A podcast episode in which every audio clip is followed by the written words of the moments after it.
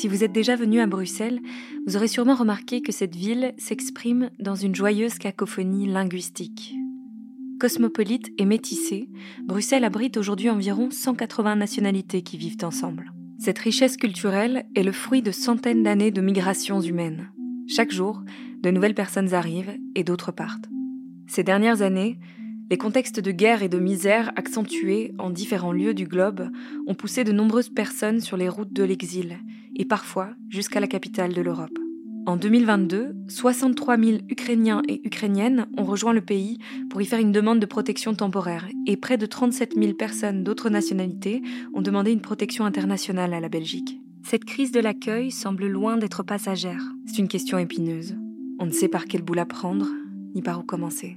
Certains diront que c'est une question sociétale, économique, politique, que c'est une problématique qui fait polémique. Ici, tout le monde a un avis, ou n'en a pas, mais trouve bien quelque chose à dire. On oublie trop souvent de dire que les personnes qui traversent les frontières pour survivre ont des prénoms, des rêves, des métiers, des histoires de vie. Oui, que ce sont des personnes. Un migrant ou une migrante, ça n'existe pas. Ce n'est pas une étiquette avec laquelle on voyage sur son sac à dos. Tout ce qui existe sur cette terre, ce sont des humains qui se battent avec leurs conditions. Et on oublie trop souvent de parler des femmes en migration. Ici encore, et comme toujours, leur rôle est en arrière-plan de l'histoire, minorisé, invisibilisé. Pourtant, les femmes représentent 50% des flux migratoires. Alors on pourrait commencer par là, voilà. On pourrait commencer par aller à la rencontre des femmes qui, par mille routes, sont arrivées à Bruxelles, ont traversé mille dangers pour se retrouver ici, sous ce ciel gris. Notre histoire prend place dans ce décor et commence en novembre 2022. Au cœur de la ville, une porte s'ouvre sur une maison sans pareil. L'adresse est gardée secrète pour protéger les femmes qui y vivent, car il n'y a que des femmes derrière cette porte. Des femmes au parcours de vie différent, qui se retrouvent le temps d'une pause pour rompre avec les violences de genre. Dans cette maison, elles peuvent souffler, se ressourcer, prendre du temps pour elles, tout le temps nécessaire pour penser les blessures de leurs parcours accidentés et remplis d'embûches. Ces femmes sont en migration pour les unes, citoyennes belges pour les autres. Un mélange hybride de résidentes, de bénévoles, de travailleuses qui construisent ensemble un espace safe pour répondre à des besoins urgents et spécifiques. Dans cet épisode d'ouverture, nous vous ferons visiter la maison, ou plutôt le château comme on l'appelle. Ici, derrière ces murs, on s'appelle toutes Sisters. Bienvenue à la Sister House. Welcome, sister. Et quoi, je dois dire comment alors Turavukan. Travoka. Ça veut dire euh, on est de la même famille. Welcome sister. Asanay dahan masaki. Welcome.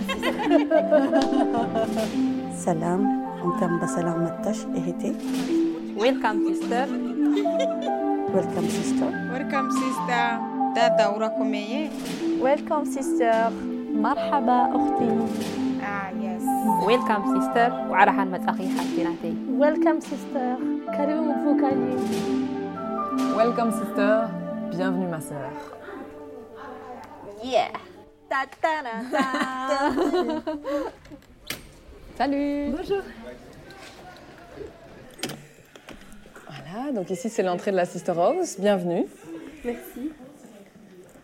Voilà, bah, du coup ici on c'est l'accueil, c'est quand on, quand les femmes arrivent euh, pour la première fois, on les, on les rencontre ici. Bonjour. En fait, Naike est travailleuse sociale et coordinatrice de la Sister House. Donc en 2015, il y a eu euh, un gros mouvement, euh, donc il y a eu une, une arrivée assez, euh, assez importante de personnes qui venaient majoritairement à ce moment-là d'Afghanistan, de, de Syrie, d'Irak, suite vraiment à la situation géopolitique du- de, de ces pays-là et de cette région-là. Et du coup, toutes ces personnes sont arrivées euh, en Belgique dans une optique de, ben voilà, d'être, d'être accueillies et de pouvoir euh, potentiellement euh, s'installer ici, demander l'asile. Et c'est là qu'il y a un mouvement. euh, En fait, l'État ne répondait pas à tous ces besoins-là qui étaient de, de l'ordre de, l'hébergement, euh, de l'accueil de, ces personnes en migration, qui fuyaient des contextes compliqués. Et en fait, c'est à ce moment-là que la mobilisation citoyenne euh, se crée. En tout cas, le mouvement euh, de solidarité avec les personnes euh, migrantes en Belgique est, très fort et, s'organise en fait un, campement au parc Maximilien.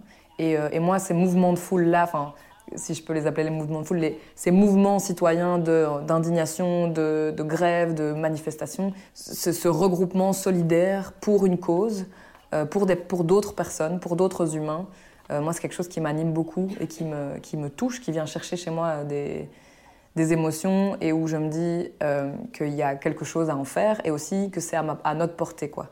Peu à peu, ce mouvement spontané commence à s'organiser, et c'est sur cette base que se crée ce qu'on appelle aujourd'hui la plateforme citoyenne. Des groupes de bénévoles se débrouillent pour protéger, comme ils peuvent, ces populations qui arrivent dans leur ville, et offrir l'aide d'urgence que l'État belge ne prend pas en charge. Ils mettent en place des distributions de vêtements et de nourriture, et proposent aussi un accompagnement socio-juridique. Le campement du parc Maximilien est rapidement démantelé par les autorités bruxelloises, mais la solidarité continue et se transforme. Et la première nécessité pour ces personnes sans abri est de pouvoir dormir au chaud et en sécurité. C'est donc en réaction aux rafles de la police et pour protéger ces populations de la violence de l'État que s'organise l'hébergement citoyen à Bruxelles et dans le reste de la Belgique. Des gens, comme vous et moi, proposent un lit, un canapé chez eux, le temps d'une nuit. C'est beau et terrible à la fois. Ça a donné lieu à des, histoires euh, sans fin et, des rencontres assez incroyables. Il y a eu du magnifique comme il y a eu des, choses difficiles. On est entré en contact avec une population, enfin des gens qui, euh, qui étaient multi-traumatisés de par des parcours très violents et très difficiles. Et on les faisait, se- rencontrer, enfin on les rencontrait nous d'abord, et puis après, euh, ces personnes entraient dans le quotidien et dans la, vie et dans la, maison de citoyens et de citoyennes belges. Et ça, c'était assez inouï comme mouvement, euh, ouais, comme, comme mouvement social. Euh, je pense que ça a été euh, une des choses qui, a été les plus importantes en termes de mouvement social euh, en Belgique et à Bruxelles. À ce moment-là, au parc, il y a une grande majorité d'hommes et parmi eux, quelques femmes.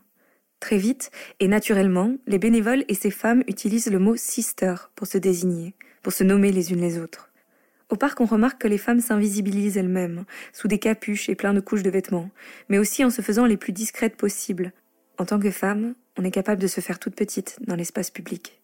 Alors imaginez si vous êtes une femme à la rue, en proie aux violences. Ça devient une question de survie qu'on ne vous remarque pas.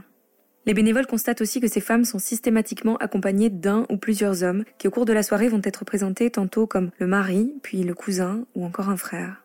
C'est pas clair. Ce qui est sûr, c'est qu'il s'agit d'une forme de stratégie de survie d'avoir un protecteur au milieu de tout un groupe de personnes qu'on ne connaît pas. Mais évidemment, cette notion de protecteur devient relative dans un contexte de précarité, et quand on connaît les violences de genre que les femmes subissent quand elles vivent en rue. Dans ce flou, les bénévoles préfèrent ne jamais envoyer des groupes mixtes dormir chez les habitants, sans certitude concernant la nature de leurs relations. C'est sur base de ces observations que commence à naître l'idée de créer un lieu d'hébergement collectif en non-mixité. Un endroit safe, tenu par et pour des femmes.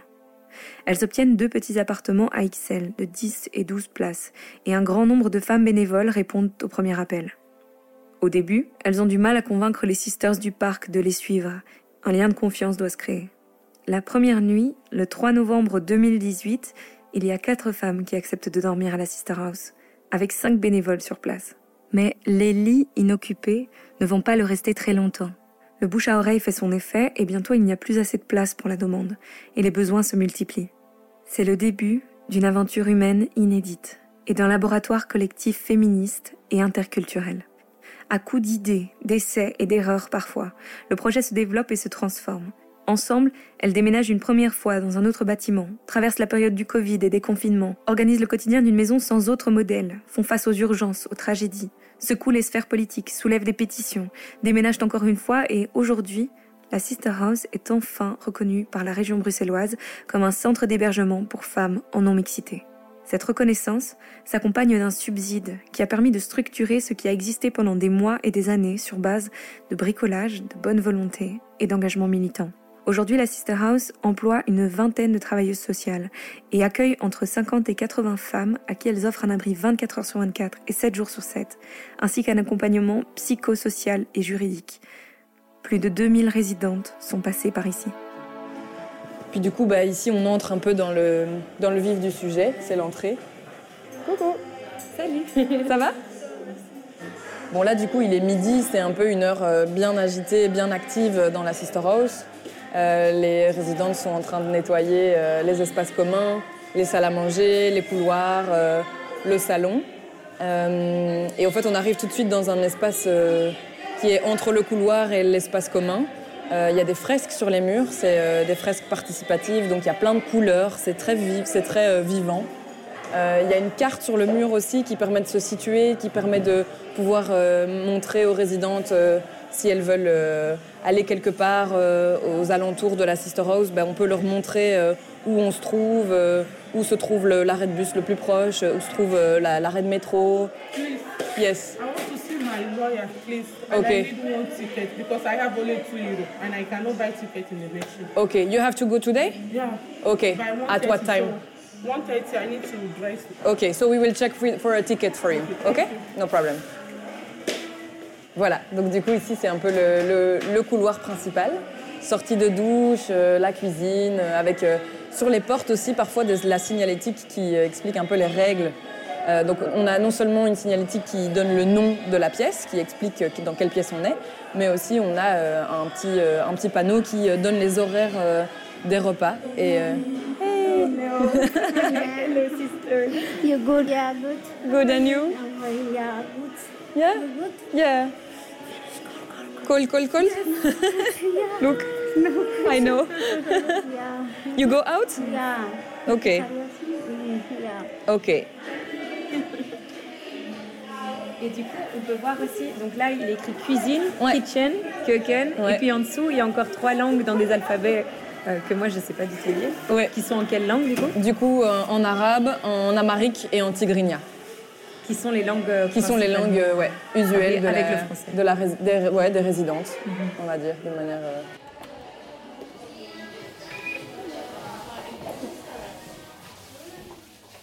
Là, c'est le, le moment du nettoyage.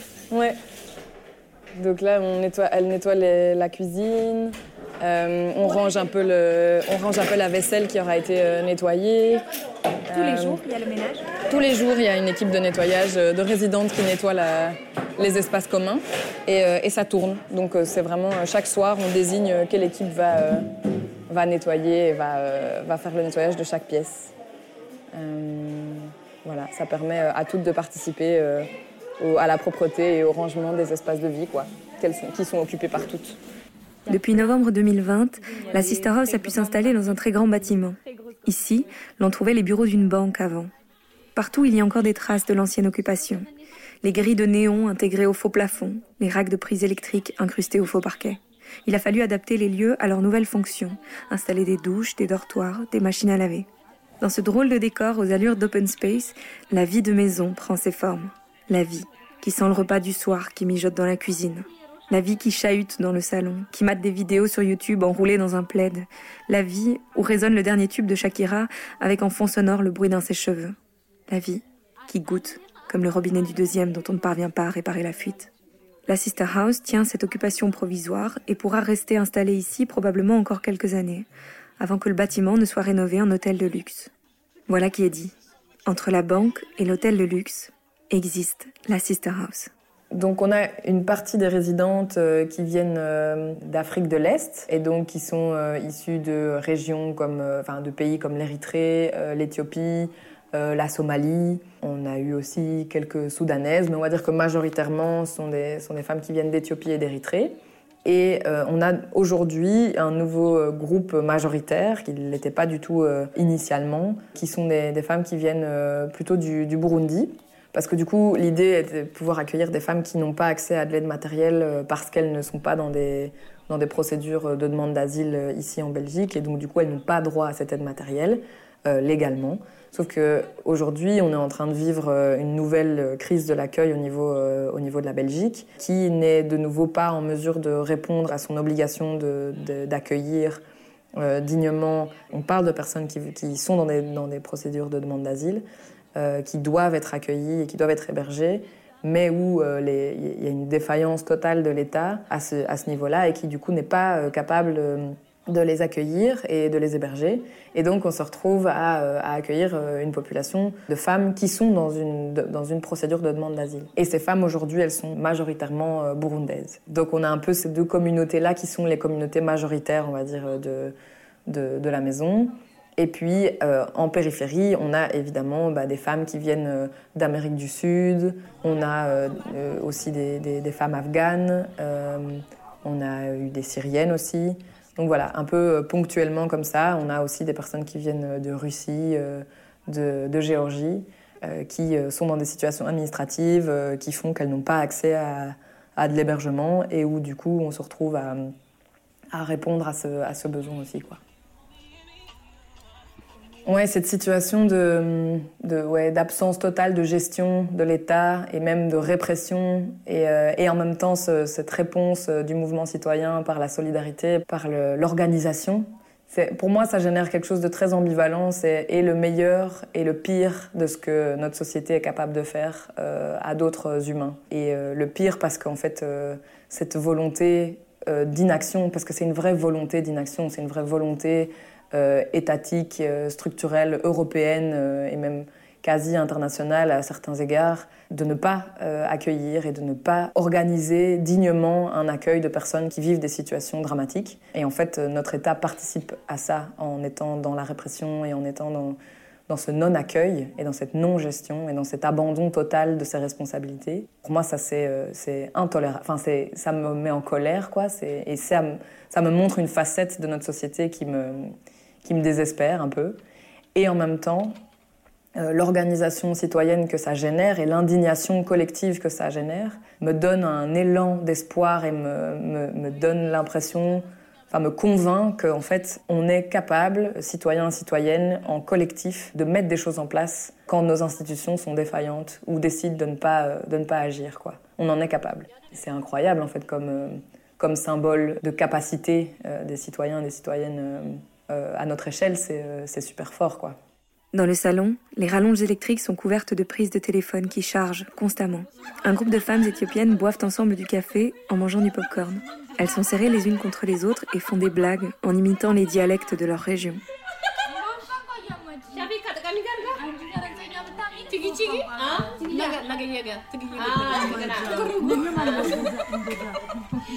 Elles ne se connaissaient pas avant d'arriver en Belgique. Il y a presque toujours de la musique dans le salon. La playlist peut vous faire voyager en un instant d'un continent à l'autre, entre musique traditionnelle, rap, RB et chants religieux de toute confession. Parfois, des chansons qui louent la gloire de Dieu sont interrompues par des pubs en français ou en néerlandais pour du dentifrice, pour un opérateur téléphonique ou des sites de rencontres. Assise un peu plus loin, une bénévole est en train d'appliquer du vernis à paillettes sur les ongles d'une résidente. Une fois par semaine, elle vient pour proposer ce service bien-être. Et devant elle, les sisters défilent pour se faire chouchouter. On prend soin les unes des autres. Il faut être assise ici avec nous pour comprendre ce que les parfums entremêlés du café, du pop-corn et du vernis à ongles peuvent procurer comme sentiment de réconfort. Au même instant, dans le bureau, d'autres sisters, les travailleuses sociales, s'attellent sans cesse à trouver une solution à chaque problème qui se présente.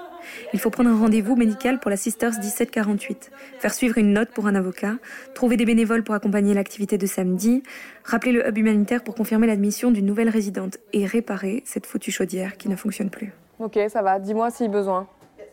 Il y a un talkie ici allumé, donc euh, je suis là. Un étage plus haut, six machines à laver tournent en même temps. Dans leur ventre sont lavés des vêtements qui ont déjà eu plusieurs vies. La plupart proviennent de donations. Le pyjama Hello Kitty qui tourne à 40 degrés a appartenu un jour à Élise de Namur. Maintenant, c'est toute une série de sœurs qui l'ont passé l'une à l'autre. Et ce soir, c'est Arwa, qui est née à Khartoum au Soudan, qui s'endormira dedans. Dans le bruit de roulement rassurant des machines à laver, une femme assise sur le rebord de la fenêtre passe un coup de téléphone vers une maison lointaine. Par la fenêtre, on peut voir des touristes qui mangent des frites et des pigeons qui mangent des frites aussi, au pied des touristes. Pendant ce temps, dans la cuisine, la cooking team est occupée à préparer le repas du soir. Aujourd'hui, euh, on va cuisiner du riz, on va faire de la du poulet, on va faire aussi des pommes de terre et aussi les légumes comme pinard. C'est des épinards? Oui, oui, les épinards.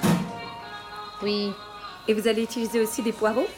Oui, je vais mettre des poireaux et des, des aubergines dans l'épinard. Les poireaux, tout à l'heure, on a remarqué qu'on n'appelait pas ça de la même façon. Nous, ici, on appelle ça des oignons nouveaux, des Oui. petits oignons. Mais nous, chez nous, au Burundi, on appelle ça des poireaux. Oui. Oui, oui. Et alors là, il y a une, une très grande casserole de riz. Oui, oui. C'est pour combien de personnes que vous cuisinez C'est ce pour soir? 70 personnes. Et, et on, on a fait ce, de riz. Et on va aussi faire des pommes de terre et aussi de- des épinards parce qu'on est très nombreux ici. C'est Oui. pas facile de cuisiner pour autant de personnes. Oui, c'est difficile, mais, mais c'est bon parce que c'est nous-mêmes qui cuisinons ce qu'on veut, c'est c'est bon comme ça. Dans d'autres centres, c'est pas comme ça et ce sont les autres qui préparent pour eux, mais pour nous, c'est nous-mêmes qui préparons. On prépare de notre goût, on prépare de notre coutume. Euh, parfois ça change, parfois c'est nous, les, les qui préparent, parfois c'est les autres, les Éthiopiennes qui préparent. C'est bon comme ça. On voit comment ça se passe ailleurs euh, et on prépare comme chez nous, c'est bon. C'est chouette de partager aussi Oui, sa oui, cuisine. de partager, oui, oui, oui, oui, c'est bon de partager, oui. Il faut commencer tôt du coup. Oui, il faut commencer euh, à 16 heures plus tard, oui. Pour que ce soit prêt à 20 heures. Oui, oui, oui, oui, que ça soit prêt à 20 heures, oui. Comment ça fonctionne un peu le système pour cuisiner ici?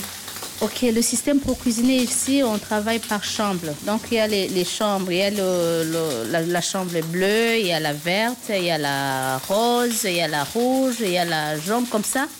Et ce sont les sisters de la chambre qui s'organisent pour travailler. Il y a ceux qui cuisinent, il y a ceux qui font la propreté dans les toilettes, dans les douches, au salon, dans les salles de dîner, dining room, comme ça. Et ils se, et donc, ils se partagent comme ça pour faire les travaux. Et ça se passe bien tous les jours comme ça, oui. C'est quoi toi ton plat préféré?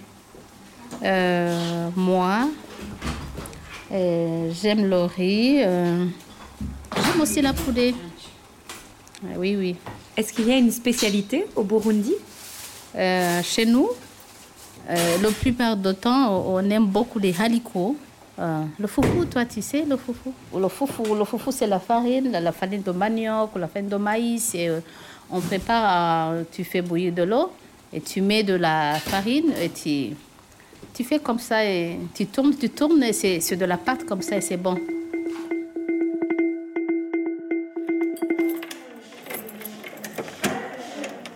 Voilà. Là, on entre dans la bagagerie.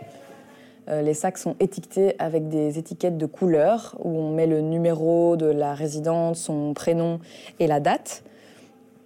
Euh, ce qui permet de faire un peu un suivi euh, de quand aussi les, résidentes sont arrivées. On voit qu'il y a des sacs avec une, des ribambelles de, de bracelets de couleurs différentes. Donc c'est euh, des résidentes qui sont là parfois depuis plusieurs mois. Parce qu'on change de couleur chaque mois, le système est, est fait euh, pour qu'on puisse changer de couleur chaque mois et de s'assurer que du coup, bah, les sacs qui sont parfois euh, abandonnés, bah, on puisse les évacuer à un moment donné quand la date euh, arrive euh, à échéance. Donc les, sacs qui sont là depuis plus de deux mois euh, et, et dont le bracelet n'a pas changé, a priori sont, euh, sont évacués. euh.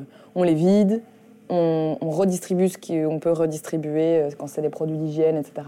On nettoie les vêtements pour qu'ils puissent être redistribués euh, à des personnes qui en auraient besoin. Ça la réalité d'un lieu d'hébergement d'urgence aussi, c'est qu'il y a beaucoup, beaucoup de passages euh, et donc du coup beaucoup de, d'effets personnels qui arrivent et qui, et qui parfois n'en ressortent pas. Et donc nous, on doit s'assurer de pouvoir aussi ben, pas être complètement enseveli d'affaires personnelles.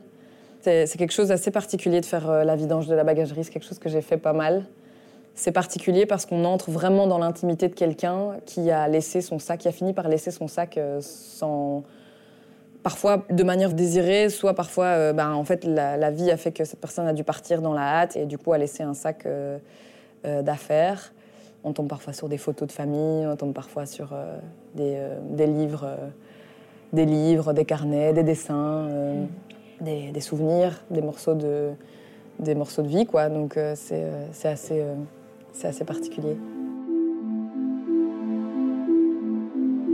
La vie de la Sister House, elle est remplie d'histoires, elle est remplie de récits, et nous, on est témoins de ça. Je dis nous, le staff, les, équipes permanentes on est, et les bénévoles, on est témoins de, ça. Je pense notamment à cette, à cette résidente qui euh, de passer en Angleterre et qui a un jour eu un accident et est tombée d'un camion et s'est euh, brisé euh, les deux malléoles euh, au pied et s'est retrouvée du coup euh. Et donc ça compromettait totalement son projet de, de voyage étant donné qu'elle n'était plus du tout mobile et qu'elle n'était plus du tout en mesure de pouvoir se déplacer toute seule. Et donc, elle a passé plusieurs mois à la Sister House. Elle a été euh, soutenue euh, et, portée, mais genre littéralement portée euh, par d'autres résidentes qui se sont occupées d'elle, qui lui ont fait à manger, qui ont été aux toilettes avec elle, qui l'ont aidé à se laver. On est dépossédé totalement de, toute son autonomie, alors qu'on n'en a déjà pas beaucoup, je pense, dans ce genre de situation. Et là, oui, du coup, elle a, été prise en charge par la Sister House, quoi, par les résidentes, par les bénévoles, par le staff. Et voilà, on a, on a réussi à l'accompagner tout au long de sa, convalescence. Et un jour, euh, elle est partie. Aujourd'hui, elle est en Angleterre. Et je pense qu'elle va bien. J'espère que- qu'elle va bien. Mais elle a été, euh, pour moi, un, elle a été un exemple de, situation euh, complètement catastrophique. C'est dramatique comme situation. Et en même temps, pour moi, ça a été un exemple de ce qu'on est capable de faire ensemble pour, euh, pour accompagner ces, ces histoires-là et ces, et ces morceaux de vie-là. Et donc, euh, du coup, c'est de nouveau, c'est le pire et le meilleur comme ça qui se, qui se côtoient. Chaque jour, dans ce cadre clos, des femmes se rencontrent et partagent leur vécu, ou cohabitent, tout simplement. Tout le sens de ce projet réside dans ces échanges, cette proximité entre femmes de différentes cultures, de différents horizons. Ouria a 28 ans, et ça fait deux mois qu'elle vit à la SH. C'est une femme optimiste, qui rayonne des vérités qu'elle a trouvées en elle sur sa route. I uh, was born in Baghdad, Iraq. Je suis née à Bagdad, en Irak, et je suis la cadette de youngest, trois frères. uh. J'étais jeune quand j'ai quitté mon pays. Je n'avais évidemment pas le choix. J'étais avec ma famille et nous avons dû fuir pour sauver nos vies. Tout laisser tomber et partir dans un autre pays uh, pour trouver un refuge plus sûr pour nous et les membres de notre uh, famille. Um, more safe haven for us, for the family members. Some of the family members, Certains membres de la famille ont décidé de rester. Ils étaient plus âgés. They were older, obviously, and I, here I am. Et moi, me voilà ici. Yeah. I remember taking Je me souviens d'avoir pris le concept de partir, de partir tout court. J'étais tellement opposée à cette idée. Comme s'il s'agissait d'une affaire inachevée. Pourquoi fuir? Je cours encore et j'essaye de comprendre comment guérir. Um, Comme si j'étais blessée et que je devais courir. En fait, ce n'est pas une question de s'échapper, mais de trouver un moyen de s'en sortir. Donc oui, à 10 10 ou 11 ans, j'ai quitté l'Irak pour la Syrie, qui est le pays voisin, et j'y suis allée à l'école pendant 5 ans. Um, Stayed and lived there, studied there for five years. It was C'était flou, tout était flou, et c'était traumatisant. Je me disais, quand est-ce que je vais grandir? J'ai besoin de participer à la vie. But then again, you have Mais j'avais des parents protecteurs, surprotecteurs. D'une certaine manière, le fait d'être la seule fille de la famille les rendait surprotecteurs. Et je comprends maintenant pourquoi. J'étais tellement en colère et furieuse à cause de ça, mais maintenant je comprends. I understand. Yeah. So the first day I arrived at the Le premier jour où je suis arrivée à la Sister House, was- it was really, c'était vraiment um, le paradis, comme un like paradis. Waouh C'est comme si le process processus que j'avais imaginé, sur lequel je méditais d'une certaine manière, c'est comme si cela dépassait l'imagination. J'avais besoin de gens, mais surtout de femmes. Uh, C'est vraiment intéressant de voir comme nous sommes. Ici, tu rencontres quelqu'un qui vient d'un autre continent uh, continent, et vous êtes juste des personnes. C'est la même chose. C'est incroyable. Wow, this is amazing. Trying to J'essaye de construire un environnement sain pour moi environment, et pour les autres. like for me and others. And this Et cela prend du temps. uh, time. Like, uh, Je me I sens feel comme si je here. m'épanouissais ici. C'est ce que je Um, ressens. yeah, this is what I feel. Je m'épanouis. L'une des choses que je ressens ici à la Sister House, entourée de ces femmes, Je vois la beauté en chacune d'elles. Peu importe la peau, peu importe les cheveux, La beauté est juste just, comme wow. De l'intérieur vers l'extérieur, comme si elle rayonnait, comme la lumière à travers l'obscurité. through dark. For me, Pour moi, for me, comme je n'ai jamais eu um, de sœur I never- biologiquement de ma mère et mon père, sisters from my mom and dad biologically. c'est ce que j'ai toujours rêvé. C'est au-delà de tout ce que j'aurais voulu. Hmm. Les plus beaux jours dont je me souviens I remember are sont ceux où l'on se sent en famille, à la maison. And I kind of, Et j'ai l'impression que cette chose est toujours là, que je porte toujours ce sentiment en moi. I would Je décrirais la maison comme as a une part of partie de me, moi, comme le joyau qui se trouve à l'intérieur de chaque âme. Je veux dire que nous sommes faits de lumière. L'une des choses dont nous sommes faits, c'est de lumière. Um, the whole universe is home. Everything in it. L'univers entier est la maison, tout ce qu'il contient. Une sister entre dans le salon, son manteau sur le dos et un grand sourire sur le visage. Elle dit Ça y est, je m'en vais. I'm leaving. Les femmes qui étaient occupées à boire le café se lèvent pour la serrer dans leurs bras. Vous savez, ces gros câlins qu'on ne réserve qu'aux amis, aux gens qu'on aime, les gros bisous qui claquent sur les joues. Entre les embrassades, il y a les larmes qu'on retient et les mots qui sonnent comme des vœux. Good luck, Inshallah, we love you, bye sister, bye. Elles prennent quelques dernières photos ensemble, des photos de famille. Les regards et les sourires s'inscrivent dans les galeries de téléphone. Les yeux plongés dans sa tasse de café, Aileen soupire. Ça fait des mois qu'elle vit ici. Elle dit Tout le monde finit par partir, il n'y a plus que moi qui reste ici. La sister à côté d'elle la prend par l'épaule et dit Il faut garder espoir, ton temps viendra. En attendant, c'est nous ta famille. Je sais, je sais, répond Eileen. Je suis tellement reconnaissante de vivre ici. Elle embrasse ses mains et les lève vers le plafond. I love you, sister house. Mais je voudrais bien tenter ma vie à l'extérieur. Un instant plus tard, la sonnette de la porte d'entrée résonne. Une nouvelle sister arrive. Elle a l'air fatiguée. On l'aide à porter son sac et on lui fait visiter les lieux. Des sourires timides s'échangent. Quelques mots qui lui sont adressés dans sa langue maternelle suffisent à éclairer son regard. Welcome, sister. Welcome home.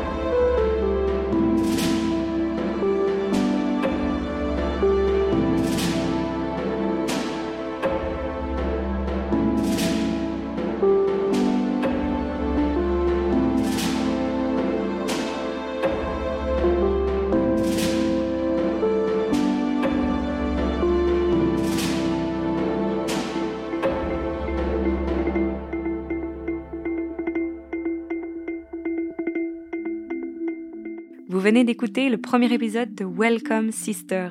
Cette série est réalisée par Anna Gali et Nike Garni et a été produite par Liquid Sky et We Tell Stories, avec le soutien de l'Union des anciens étudiants de l'ULB. La musique a été créée par Dragan Gollartz et l'illustration par Delphine Franzen. Le mixage son a été réalisé par Cédric Van Stralen. Vous vous apprêtez à embarquer avec nous dans cette aventure humaine extraordinaire qu'est la Sister House. Trop peu de traces existent encore de ces femmes qui traversent le monde en parcourant les chemins migratoires. Pour qu'elles ne disparaissent pas dans l'ombre de l'histoire et pour vous permettre de les rencontrer, nous avons décidé de réaliser ce podcast. Pour qu'il reste une trace de leur voix, de leurs rires, de leurs histoires. Pour mettre aussi en lumière les actions des travailleuses et bénévoles qui ne lâchent rien chaque jour pour faire tomber les injustices et les inégalités pour tenter aussi de répondre sous différents angles à vos interrogations à propos de cette crise de l'accueil et de toutes ces informations difficiles à démêler dans les médias. Vous entendrez des bribes sonores de quotidien dans cette maison hors du commun et aussi des extraits d'ateliers radio organisés avec les Sisters. Tous les prénoms des résidentes ont été modifiés. Merci pour votre écoute et à très bientôt pour un prochain épisode.